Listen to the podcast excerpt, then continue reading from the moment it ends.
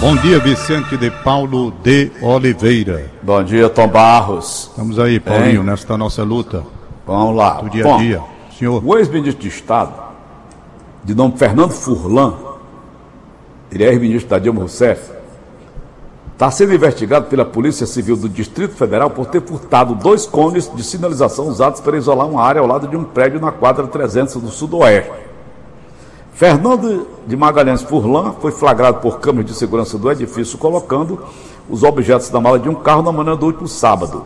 A terceira delegacia de polícia lá em Cruzeiro apura o caso. Atualmente, Furlan ocupa cargo de assessor judiciário do Supremo Tribunal Federal. Ele tem um vencimento de quase 26 mil reais. Ele ganha 25 mil 362 reais e 38 centavos como assessor judiciário durante o processo de impeachment de Dilma Rousseff em 2016 e o afastamento do então ministro Armando Monteiro Neto, Furlan assumiu interinamente o Ministério do Desenvolvimento, Indústria e Comércio Exterior por cerca de um ano. Foi ministro. O caso foi parar na polícia após a administração do prédio registrar a ocorrência policial. Ontem, dia 28, a na companhia de um advogado, o ex-ministro foi até a delegacia ser ouvido sobre o suposto furto dos cones. Nas imagens, Furlan aparece na companhia de dois cachorros. Em seguida, ele abre o porta-malas do carro e coloca os cones dentro. Ao portal Metrópolis, o ex-ministro afirmou que pegou os objetos emprestados e que depois devolveria. Ô Tom, quem rouba um tostão rouba um milhão? é um negócio sério, né? Ele tem um salário bom de 25 mil reais, não precisa estar levando cone para casa, para casa não, né? É o hábito, é, Tom, de roubar? Sei, Paulo, eu não conheço esse cidadão, nunca É. ouvi nem falar, honestamente. Posso dizer o que, que ele representa nessa história toda, não. Até porque ele recebe eh, 25 Quase mil 26 mil reais, reais. 25 mil reais, vai levar dois cones, isso que a gente vê na rua aí, fazendo balizamento para a turma andar de bicicleta de domingo, que tem aos, aos montes. Negócio meio esquisito. Eu hoje quero esquisito. lamentar profundamente a morte de Pedro Bandeira. Eu vi agora a matéria. Pedro Bandeira. Eu conheci Pedro Bandeira. Um gênio, Paulo, um gênio. Sabe? Tom, como, Morremos como que vive a pessoa dessas? Poeta aqui do Brasil, poeta aqui do estado do Ceará, poeta do interior do estado do Ceará. Como que vive essa gente? Eu não sei, Paulo, como é. Eu sei que sobrevive, não vive, sobrevive. É. Né? Se você for viver de cordelismo, de, de- dessa área de cantador, você pega os cantadores, você vai ver que todos eles vivem com dificuldade. É. O, o- o Pedro Bandeira, ele tinha 82 anos de idade. Eu vi o Pedro Bandeira poucas vezes na minha vida, mas nas vezes em que eu vi, ele me impressionou. Como repentista, um homem talentoso demais. Ele teve músicas gravadas por Luiz Gonzaga, Raimundo Fagner, Trio Nordestino, né? Príncipe dos poetas populares, Juazeiro está muito triste. Na verdade, ele é paraibano, ele não é de Juazeiro, não é? Mas ele marcou a história de sua própria vida, foi, foi realmente no Cariri. No Cariri. Mestre da cultura, 82 anos de idade. Então ele foi muito condecorado. Ele nasceu no sítio Riacho da Boa Vista, em São José das, de Piranhas, Paraíba. Mas a vida dele foi aqui, no estado do Ceará. Né? Então, é uma tristeza. A gente vai vendo essa gente partir, mas deixando um legado. Pedro Bandeira, para quem é da área de cordel, de, de cordel meu amigo, não é brincadeira, não. Ele tinha um programa de rádio Viola e Violeiros, um dos mais escutados do Nordeste brasileiro. Então, é, uma, uma nota de falecimento da Prefeitura de Juazeiro mostra bem o sentimento daquela gente pela perda de Pedro Bandeira. Ô Tom, Destacou-se na literatura de cordel. ô Tom, Hein? há oito anos era criada a lei da ficha limpa. Todos os condenados daquela época, este ano agora, 2000 2020, já estão liberados para que possam voltar à vida pública se candidatos forem. A minha pergunta é, Tom, o cara que é caçado pela lei da ficha limpa, porque ele é um ficha suja, né? Ele, ele- ele caiu na sujeira, corrupção, ladruagem, é, essa, essa, qualquer tipo de crime dessa natureza. Eu- o cara terá, será que o cara tem a cara de pau, Tomás, de se candidatar de novo, sabendo que ele vai pro cacete, sabendo que. Será que não vai achar adversário que vai é, esmi- esmiuçar a vida pregressa dele, hein, Tom? Vicente de Paulo de Oliveira. Sou eu. Eu fiz uma entrevista domingo agora no Conversa com o Tom com um dos mais brilhantes advogados do Brasil, Djalma, Djalma Pinto. Pinto. Djalma Pinto. Djalma Pinto, para você ter uma ideia, foi aluno da Faculdade de Direito comigo, com a com Fátima, todo mundo ali, aquela nossa turma, desde o primeiro até o último ano. Conheço Djalma Pinto e posso dizer que um dos mais brilhantes alunos da Faculdade de Direito. Você falou que você tirava só 10, né, Antônio? Não, eu tentava, tentava, tentar assim. Eu vi você e falando. o Djalma só 10. 10, 10, excelente, excelente, era tudo. O homem era danado demais. Primeiro aluno, brilhante. Para mim não foi nenhuma surpresa o sucesso dele depois, como procurador, como tudo que ele fez aí. Foi bem, mas o que interessa? Eu vou até repetir a entrevista porque não deu tempo de fazer as perguntas todas e essenciais, principalmente nisso que você está tocando aí, da ficha suja que ele conhece muito bem, que ele tem um livro escrito sobre isso. Tem. A minha eu pergunta ao Djalma foi, Djalma. É. Eu Djalma, tenho o livro dele. Pinto, a minha pergunta foi: o cara que tem a ficha suja, ele realmente pode não participar?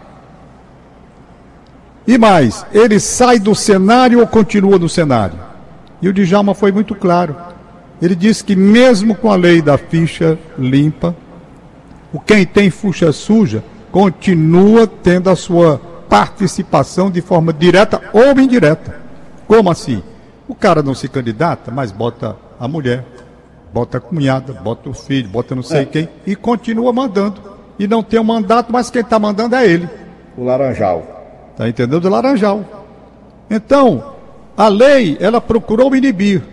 Mas quando ela não conseguiu vedar a atuação do ficha suja através daquelas pessoas que ele indica, o ficha suja oficialmente está fora, mas na prática está mais dentro do que nunca, é. porque ele está mandando através dos laranjas. É verdade. Entendeu? Então, a ficha suja aparentemente veio para corrigir, mas não corrigiu no todo. É. Ela permite essas coisas. O Djalma Pinto fez uma descrição para mim, que eu fiquei, para mim não, para os ouvintes, que eu fiquei escandalizado.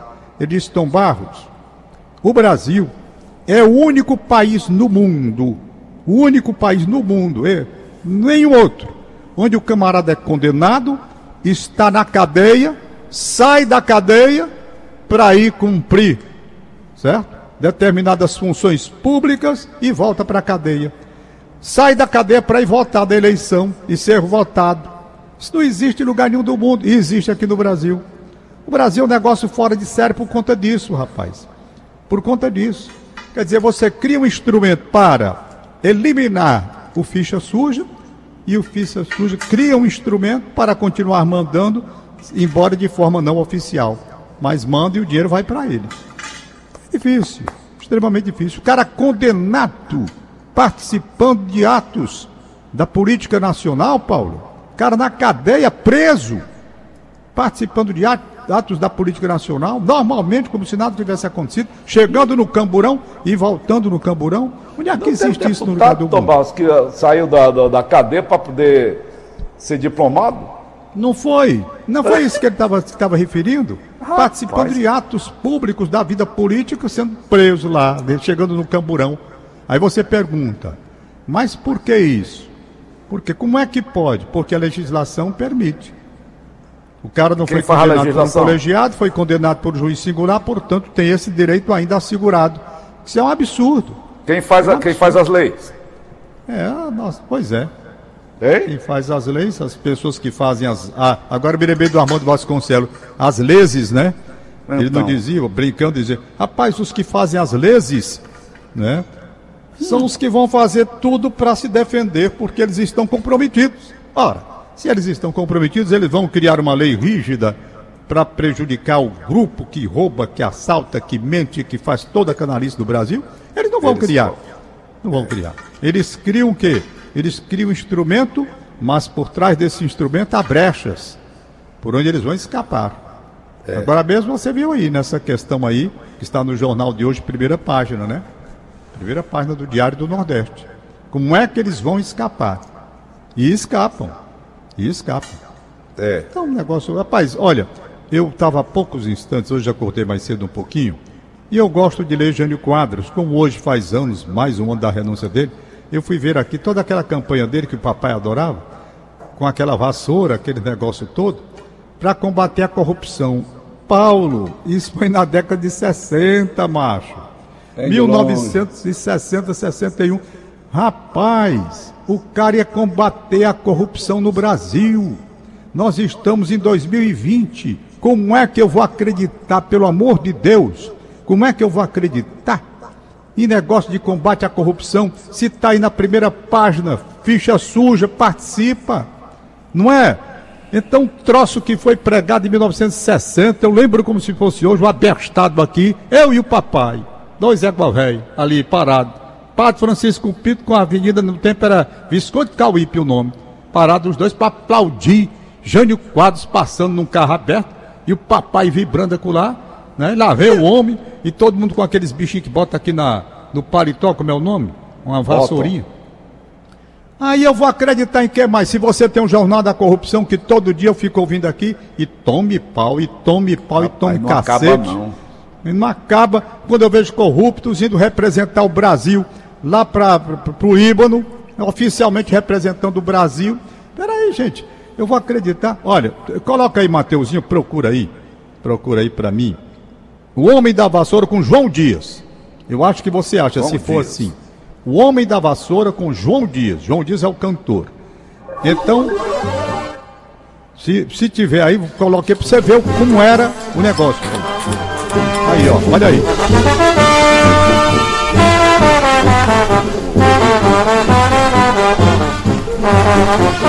O homem da vassoura vem aí. Já sei pra onde vou com a família. Eu só queria, eu só queria ver o homem da vassoura em Brasília. O homem da vassoura vem aí. Já sei pra onde vou com a família. Eu só queria, eu só queria ver o homem da vassoura Brasília. Ai, como eu ia me dar bem, nunca mais eu dependia de ninguém. Ai, vai ficar tudo legal, em Brasília vai ter outro carnaval.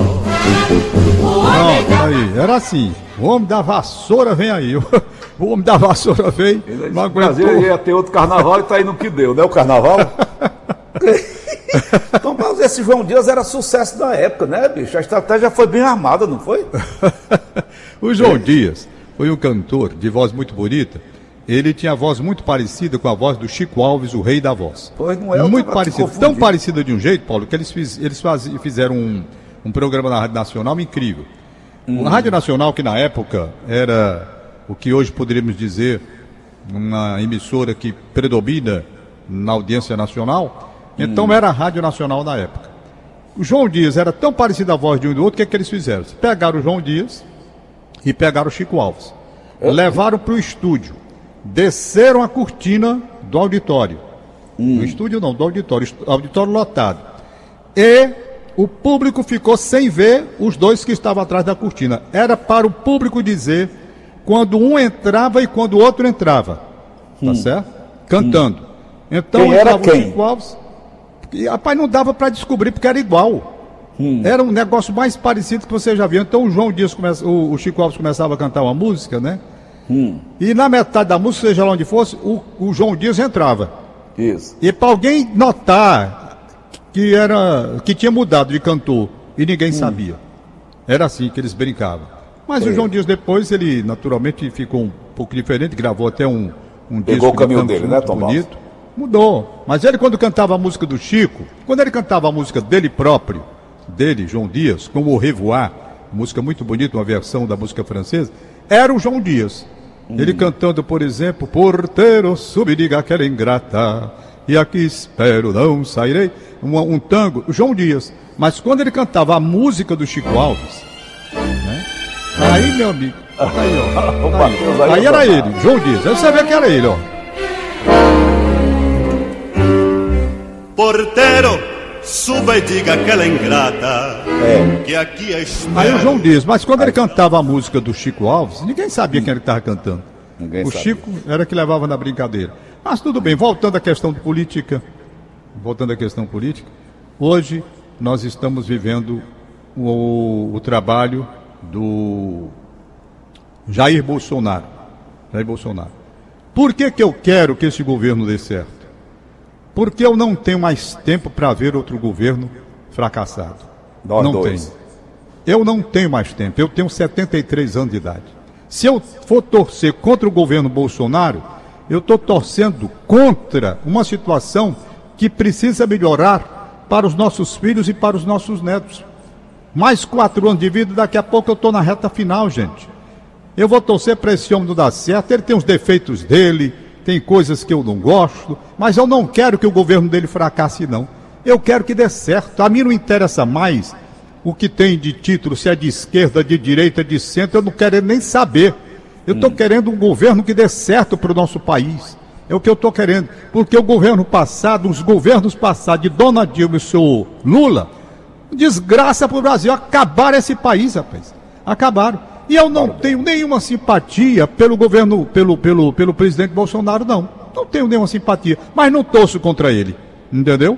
Não torço contra ele. Quero que dê certo. Gostaria muito que desse certo. Gostaria muito que ele ficasse um pouco mais calmo, que, que controlasse seus impulsos, suas coisas. Porque nós estamos precisando, nós estamos numa crise de, de saúde aí, de consequências gravíssimas.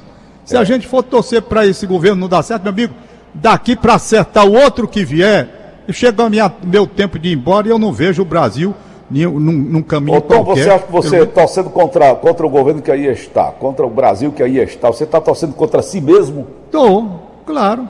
Se, eu tô, se eu for torcer contra o governo do- que aí tá, Para eu tô certo? torcendo como? Vou Passar quatro anos, mais quatro lá na frente. Rapaz, não tem mais tempo pra isso não. E outra coisa, eu não sou mais de, de ilusões não. Eu acabei de dizer. Eu tava com o papai ali, feito dois abertados acolá parado ali na esquina. Padre Francisco Pinto com o Visconde Calvi, que hoje o nome é Avenida da Universidade. Ali para combater a corrupção. Combater a corrupção. Nossa, Paulo era 60. Década de 60, cara. Eu não trabalhava nem em rádio ainda. Entendeu? Eu era um, um- um adolescente, praticamente ali. E o papai fazendo aquele negócio. Né? Aí eu chego já velho, de 73 anos de idade, idoso, vendo, porque corrupção. Eu vou acreditar nada mais, rapaz. Vou acreditar, pego esse Michel Temer, pega esse Michel Temer, réu, e empurro para representar o Brasil lá no Líbano. Eu vou acreditar nada. Aí você disse, bom, mas foi uma decisão do governo. Eu estou dizendo, eu estou dizendo que eu quero que qualquer governo, não interessa se é Bolsonaro, seja lá, que, dê certo. Nós não podemos mais viver nessa situação, não. O brasileiro está massacrado por um imposto de renda cruel, perverso, sacana, que não deixa o brasileiro viver. O brasileiro de classe média sofre com as alíquotas desse imposto de renda e ninguém faz nada. Então eu estou querendo alguma coisa. Vem reforma tributária, eu vou ver. Você um dia desse estava animado com a reforma que veio. Tá. Eu não estou. Mas fico torcendo a favor. Eu estou torcendo para dar certo. Estou torcendo, é, embora considere que em muitas situações eu esteja vendo aqui que não está dando certo do jeito que eles pretendem. Mas é torcer para dar certo. Não é? Acabou-se, rapaz. Um homem da minha idade não vai se mover por paixões políticas e por cores políticas, não, rapaz. Agora, uma coisa eu digo a você com toda sinceridade. Há pouco, eu estava vendo, falando sobre Jânio Quadros, eu estava vendo aqui, Che Guevara que foi condecorado por ele. Condecorado por ele. Por quê? Você pergunta, como um governo que foi eleito com uma linha conservadora vai homenagear Che Um criminoso. É? Por? Bandoleiro. Porque o, o motivo foi o seguinte: preste atenção o que eu vou lhe dizer. Preste atenção por que, que esse homem foi condecorado. Ele foi condecorado porque quando a Revolução de Cuba aconteceu, e ele era um dos mentores, um dos principais, havia na lista para fuzilamento, fuzilamento, 20 padres. 20 padres. Aí o Jânio Quadros fez um apelo no sentido de que aqueles 20 padres não fossem executados lá no esquadrão de fuzilamento. O pedido tinha sido feito do Vaticano e quem fez a ponte foi o senhor Jânio Quadros. E o Che Guevara atendeu o pedido de clemência e livrou do fuzilamento esses 20 sacerdotes que iam morrer fuzilados Lá em Cuba, lá em Cuba. Aí por isso ele veio para cá e foi condecorado apesar de uma resistência muito grande, principalmente das Forças Armadas. Aí eu digo, aí eu digo, quem estava na fila para o fuzilamento? 20, 20 padres, 20 padres.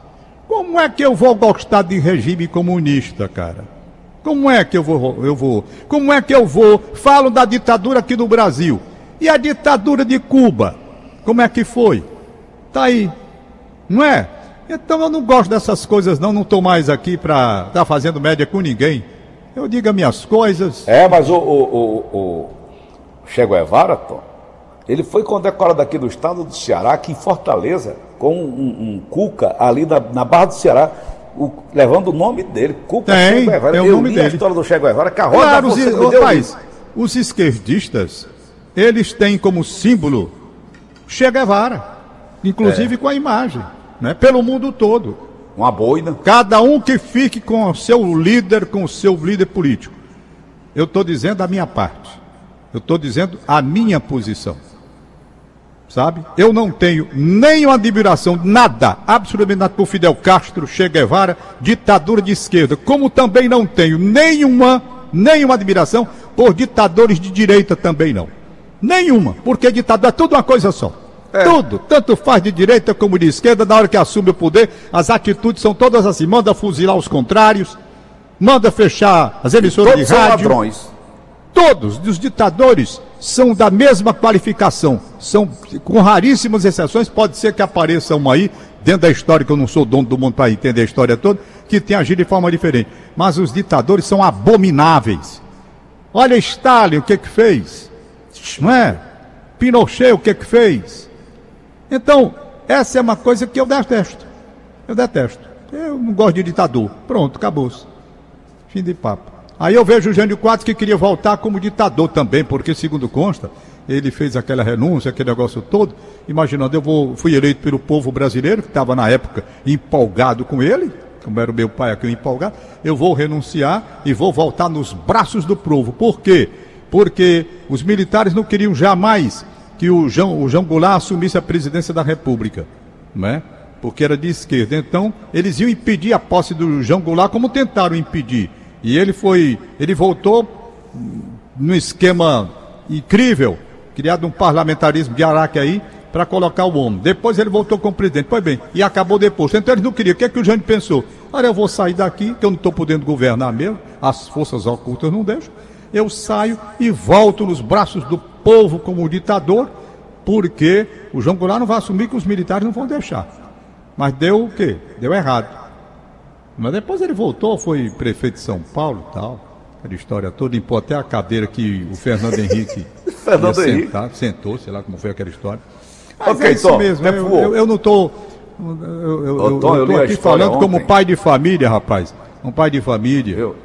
Né, com tantos filhos que eu tenho, é. eu estou falando como pai de família e vendo as dificuldades ilusão, não, né, que os brasileiros têm. Não dá é? mais para viver de ilusão, não. Ô, Tom, Viver de ilusão, rapaz. Eu quero conversa com o negócio de partido, sei o que, que lá conversa. Do Kennedy, Tom. Como é? Eu vi a história do verdadeiro assassino do Kennedy. Sim, o verdadeiro assassino não é o menino, não, Lee Harvey Oswald? Não, não. Ali, ali foi, foi um laranja foi foi? abestado. Ah. Não chegou a dar nenhum tiro. Quem foi o, verdadeiro? Ele era filho daquele, daquele russo que matou o Leon Trotsky lá no México. Ah, era? Era. Ele era hum. capitão do exército norte-americano. Ele foi, o pai dele foi executado na cadeira elétrica quando caiu lá nos Estados Unidos. A mãe dele morreu de câncer de, de pulmão. E ele foi criado em, em, em, como é que a gente diz, desses centros que recuperam, né? Sei. Tipo orfanato, né? Sei. Foi criado em orfanato. Aí entrou para a vida. Ele era muito retraído, quando contava a história do pai dele para ele, ele ficava revoltadíssimo. O, o Lee Oswald foi um laranjão abestalhado, iludido, mas é, foi preparado já para ser um laranja mesmo. Foi, né? Eu não conheço onde foi que você leu isso, hein, Paulo? Rapaz, eu tô. Depois eu vou passar para você, tá certo? Eu não posso falar aqui na linha interna, na linha aberta, não. São minhas fontes. Ah, fontes São internacionais, fontes. é? É. Pois, Tom Barros, são 8 e 2, alguma alôzinha? Tem, deixa eu lançar. Ontem houve a possibilidade, eu, eu não li, né? Bom, aniversariando hoje é O Jeane mesmo cara, Costa. Tom, que matou o Kennedy, o, o- matou o irmão e matou também o, o- o King. Não, Ele era, ele era um assassino mesmo, já, Sim, mas já o que matou o irmão do para Kennedy? esse tipo de coisa. O, o que matou o irmão do Kennedy não foi ele não, cara. Foi sim. Não, foi esse cara que eu tô falando. O que matou o irmão do Kennedy? Sim. O Robert Kennedy? O mesmo, o mesmo pistoleiro que matou o John Kennedy matou o irmão e matou o King. Não sei dessa história não, Paulo. Então depois eu lhe conto, depois eu passo para você As na fontes interna. internacionais precisam me atualizar. É, você precisa Deixa eu mandar você um alô aqui anda, anda muito pelo retrovisor. É, tô mesmo. Jane lá, Tom. Costa Andrade, um abraço para ela, tá aniversariando, recebe abraço do marido dela, Renê Andrade, da mãe da Sônia Adriane, minha amiga, gente muito boa por sinal. Uhum. Abraço, Giane. Faz tempo que eu não vejo esse povo, porque era um bem danado. Vai. Era um bem danado essa turma toda. Abraçar o Francisco Machado Neto, é um torcedor do Ferroviário. Um abraço. Ele é pai da psicóloga Tamires Mesquita, que deu uma entrevista para mim muito boa no programa Conversa com o Tom no domingo. E ela disse que o pai dela, o Francisco Machado Neto, é torcedor do Ferroviário, tá vibrando. É igual a Liana Ribeira aí da casa. Ô, Tom Barros, quem morreu antes de Covid-19 foi o, o pai do, do governador do, do Maranhão, não é? Foi, né? O pai do Flávio Dino. Eu Rapaz, antes meus essa exames, doença Tom Barros, ainda tá tô longe quengado de da ser. cabeça aos pés. Essa doença ainda tá longe de sair. Eu tô quengado da cabeça aos pés. Sou do grupo de alto risco, segundo o Eu doutor tô- Delano. Eu tô, olha, eu vou dizer a você, eu tô vendo com muita tristeza, muita tristeza. Eu ontem fui ao médico, né, para fazer uma consulta nessa área de gastro. Pressão. Fernando, hein? Pressão. Não, a pressão tá boa, isso daí não tem A minha problema. tá não. 17 por 10. Tá alta. Tá Altíssima.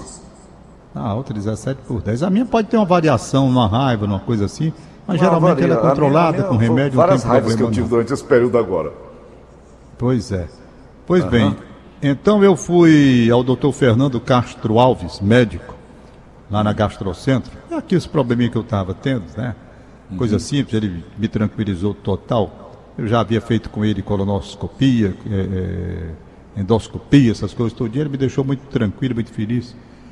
Pois bem, e eu vi o cuidado quando eu cheguei lá, das atendentes para proteger a gente, pega o camarada, álcool nas mãos, mede não sei o que e tal, para poder a pessoa. E eu vejo tudo isso.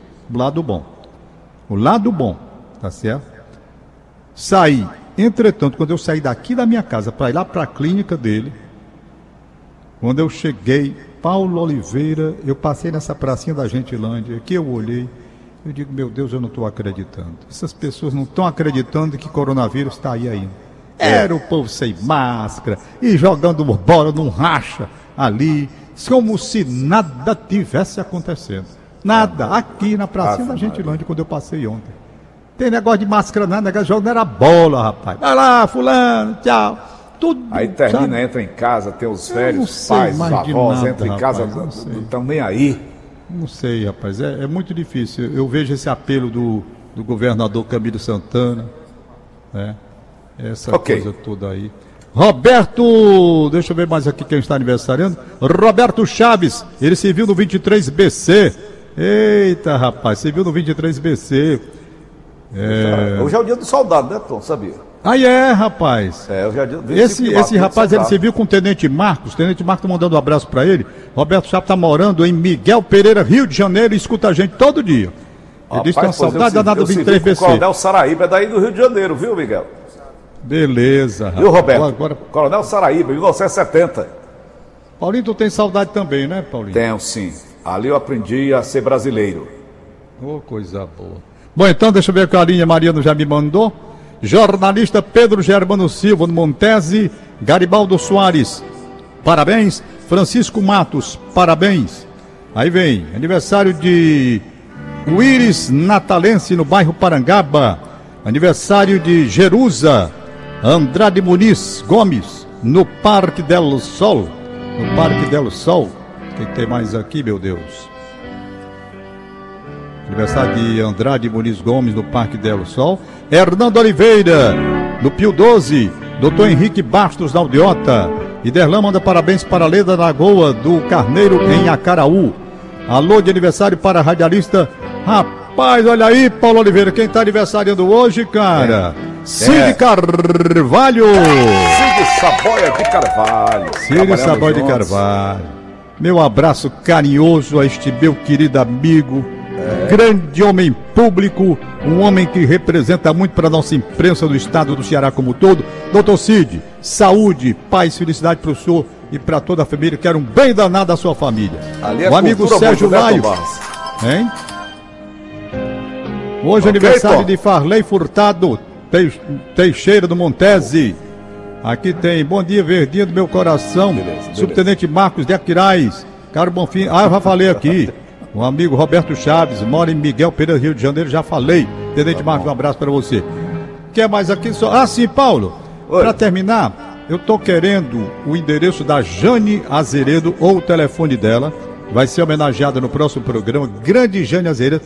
Pense numa mulher de voz bonita, Paulo Oliveira. Tá ótimo. Essa menina, Ouvi. quando era radioatriz na Rádio Dragão do Mar e teleatriz na TV Canal 2, rapaz, esse negócio, ela participou de filmes, é uma artista, é uma artista. A Jane é sensacional. Jane Azeredo, se comunica com a gente aí para a Rádio Verdes Mares, que eu quero fazer uma homenagem muito bonita. O Roberto Ribeiro está preparando já toda a homenagem que vai ser feita a Jane Azeredo. Peço quem estiver em contato aí com a Jane, mande ela entrar em contato com a Verdinha, que eu quero entrar em contato com ela. Um abraço, tchau, Paulo! Valeu, Tom. Acabamos de apresentar. O fato do dia, o fato do dia, o comentário de Tom Barros.